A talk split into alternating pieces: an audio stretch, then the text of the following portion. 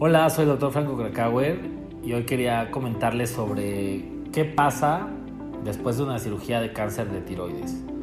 Porque a veces nos podemos confundir porque a una persona le dieron yodo, a otras personas radioterapia y a otras personas solo los dejamos en vigilancia. Bueno, cáncer de tiroides no solo es este, un tipo de cáncer, dentro del cáncer de tiroides pues hay algunas clasificaciones. Entonces esto lo va a hacer más agresivo dependiendo del subtipo que sea.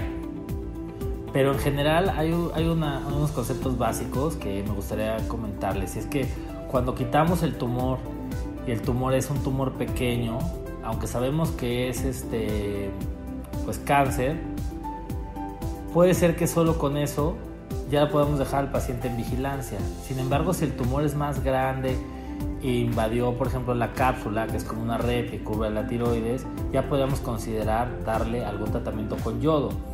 El yodo lo que va a hacer es quemar el tejido tiroideo residual, lo que, que las células se queden ahí de tiroides, pues las vamos a quemar porque tienen posibilidad de tener células malas ahí. Cuando hacemos una cirugía y no se puede quitar todo el tumor y nosotros, macroscópicamente todavía vemos que ahí quedó tumor en algún lugar y que no se pudo quitar, a veces tal vez porque está pegado a una estructura como el esófago o que está comprometiendo este, de una u otra forma alguna algo que podemos lesionar y comprometer, por ejemplo, la circulación, la arteria carótida, etcétera, es cuando después se puede mandar a radioterapia de yodo. La radioterapia nos va a ayudar como a esterilizar la zona donde quitamos ese tumor y de esa forma pues vamos a tener más posibilidades de tener éxitos. El cáncer de tiroides a veces se vuelve una enfermedad como crónica. ¿Qué es esto?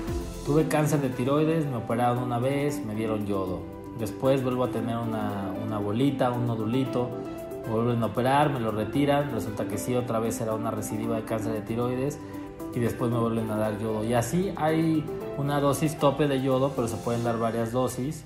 Hay este, también un límite de radioterapias y también, este, bueno, la cirugía llega un momento en que ya no se puede hacer, pero esto nos puede dar una sobrevida muy larga, entonces pues sí, definitivamente tenemos muchas armas contra el cáncer de tiroides, hay otros eh, medicamentos trabajándose, se pueden hacer algún tipo de quimioterapias, pero en general el cáncer de tiroides más común, que es el papilar, tiene un relativo buen pronóstico, sobre todo en mujeres jóvenes, que es donde se presenta con alta frecuencia.